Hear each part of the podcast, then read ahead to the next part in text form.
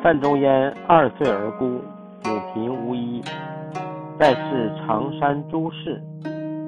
季长知其世家，感弃慈母，去之南都学射，昼夜苦读，五年未尝解衣就寝。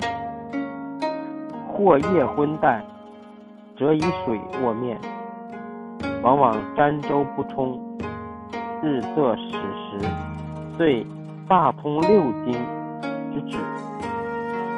慨然有志于天下，常侍奉曰：“当先天下之忧而忧，后天下之乐而乐。”